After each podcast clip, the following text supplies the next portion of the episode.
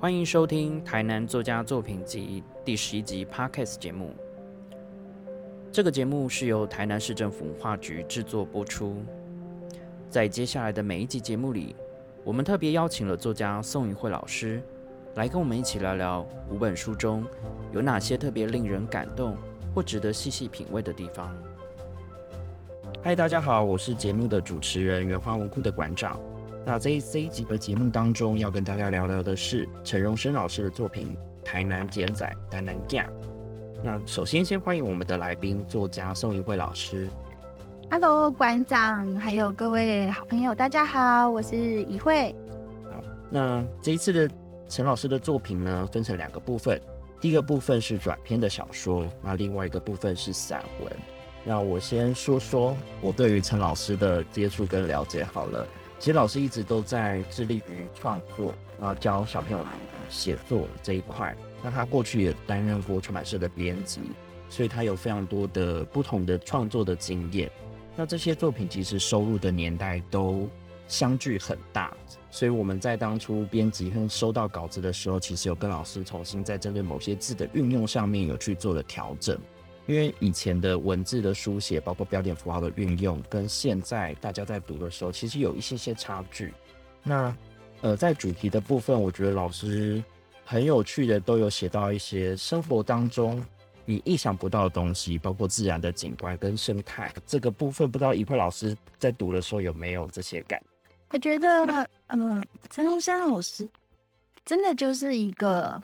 丽娜，她心里面有一个少年，一个台南少年，一直都没有离开她的心里，所以她关注了少年的议题、少年的生活，包括他自己过去的少年成长的经验。我觉得这真的是蛮感人的，尤其跟我一样，我现在就是接触很多的青少年朋友。所以我在读老师的这个作品的时候，其实还有一个蛮触动我的，就是故乡，那个台南故乡的这个很重要的创作的一个元素。他一直提到说，台南呃这个母土如何滋养它成长，然后如何把它的体质改变了。他非常喜欢吃甜。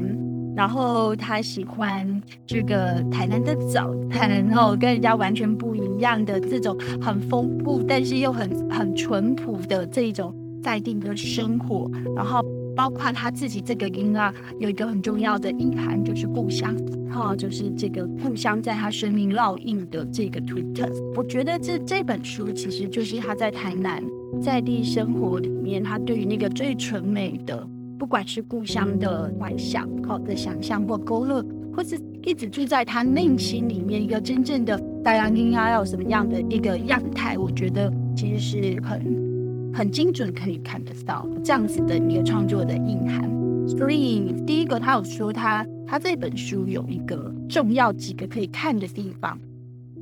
第一个就是他觉得要适合青少年跟儿童来阅读他的这个，一定要看到他的一个故乡。好好的看台南的这个故乡，第三一定要看到他长大、他成长的一个本质，跟他跟内在少年跟故乡同时长大的那个视谱是怎么样去呈现出来。所以我觉得这个就还蛮。重要的，所以他并不讨厌，就是电玩、动漫啊，或者是呃青少年喜欢的流行物，他反而觉得这些东西都是可以创作的，可以可以让大大家更更了解自己台南的一个很重要的一个渠道。我觉得这个渠道是真的，他厉害的地方，就说你即便爱这些，你也是台南听啊，所以你你不能忘记台南带给你的东西。所以这本书确实是有一些故事小说，然后。哦，让我们更理解他怎么这么爱谈，还有文学为什么可以带来这么多不同的呃这个创作的风景，让更多的人在未来，即便重新再翻读自己的过去，再去思考过去他生命的这些好的坏的眼泪，这些困顿的这些成功的，那个内在的自己是否回到一个比较纯真、对世界充满了想象、充满了希望的那个伊拉。嗯，所以我觉得他这本书不是要辩证什么，或是书写什么，或是窥探什么，而是希望在呃一直长大后的我们，呃忙于汲汲营营 人生、柴米油盐酱醋茶。人的这个未接的禁足里面，是否有一点回到蒂娜的时代、小孩的时代、那个少年的时代，那个美好只为了享受这个生活、享受这个世界带给我们的感动的极光？片语，还有内心里的很热血、很动感、很想要好好的去认识这个世界，尤其是文学缪斯的那个。呃，内在的少女，少女，哈，我觉得我特别享受这样的一种对话跟阅读，觉得很自由，很自在。另外，所有的这个读者或今天来听我们这个导读的，大家有这样的一个动力去翻读这样的书。我觉得在读完老师的作品的时候，会有一种相见恨晚的感觉，就说，哎，老师的作品其实很适合在嗯我们学生时期应该收录在课本，或者是说。呃，指定可以成为一些课外读物，因为老师的作品的呃故事当中要传达的宗旨或是目的其实很简单，那他要描述的情怀或者是情境，其实都是每一个青少年都有可能会经历过的事情。比如说，他跟玩伴可能会因为出去玩忘了时间太晚回家，其实爸妈都会担心。那除了就是爸妈担心之外呢，他跟玩伴的这些经历，其实可能是成人甚至是大人或是周围的人是完全没有经历到，只有他跟他的朋友会把这段的冒险，甚至是在回家了的旅程，然后老师把它加入一些想象或奇幻的元素进去，就让这一段经历看起来是特别的有趣。就是说啊，你觉得好像他们两个。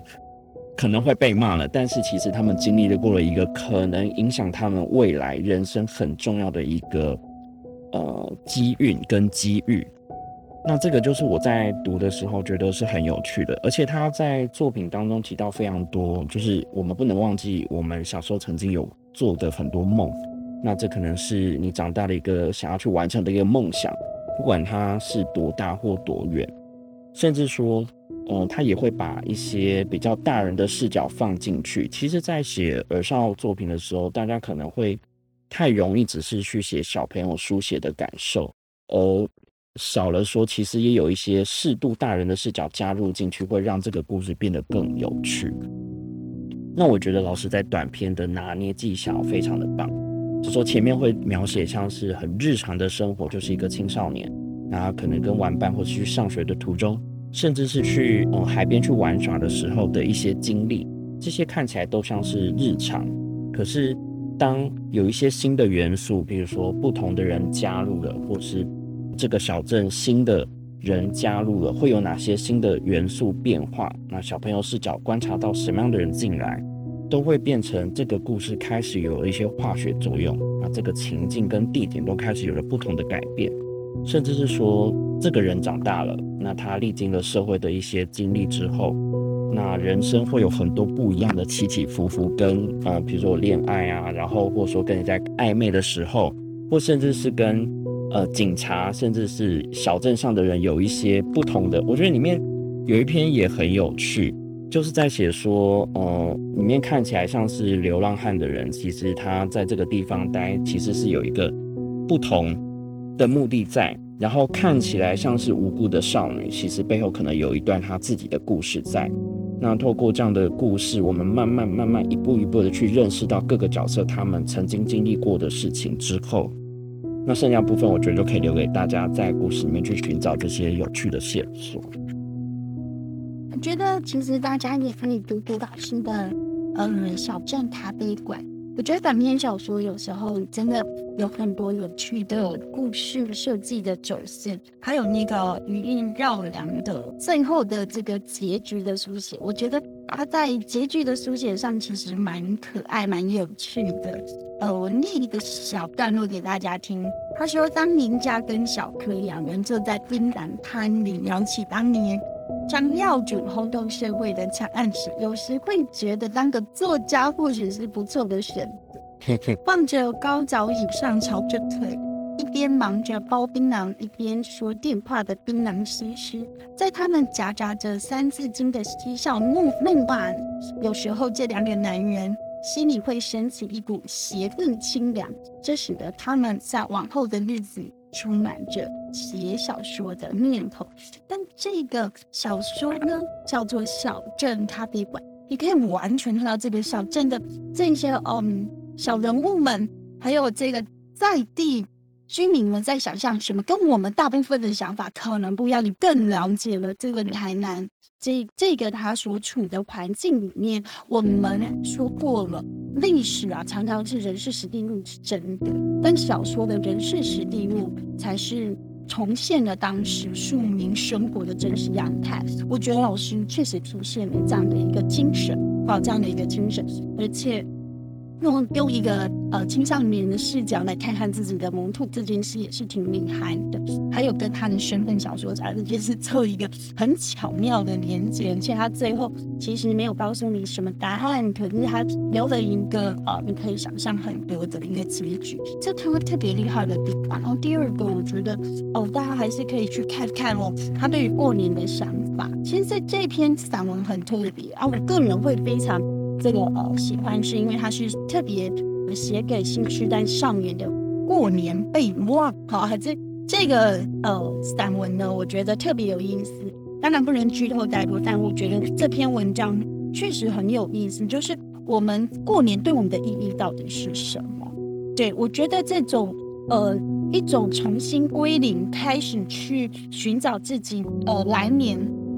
我们想要。成为怎样的一个呃重整也好，我们想要成为怎样踏上新旅途冒险的旅程的起点也好，我们到底是怎么去想象的？那他他祝福他们新年快乐，留给他们一些一些很重要的提点，但不是说造哦，是一种好像好朋友在在说话的那种很亲切的口吻。我觉得这个就是老师特别厉害，作家特别厉害的地方，就是他不太去评论。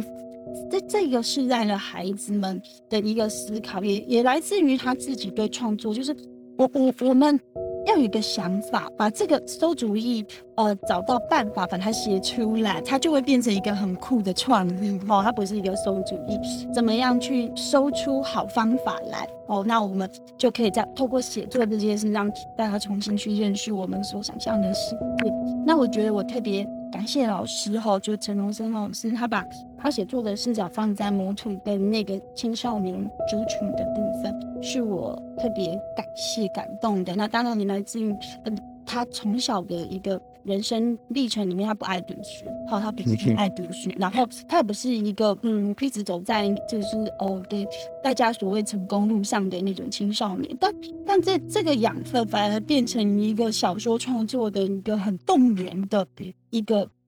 书写书写的一种同理，我认为是同理，就是让更多不是在金字塔最顶端的的这样子的一个青少年得到很多的慰安，也得到了很多的鼓励。我们不管在哪一个呃呃标签感上，我们都可以开心的做自己，而且对这个世界负责，而且找到一个好的身份，重新归零开始。好，那这个是在老师的作品里面，呃，这个特别感动的地方。那。我其实自己想要再聊的是，呃，其实老师的作品里面提到，除了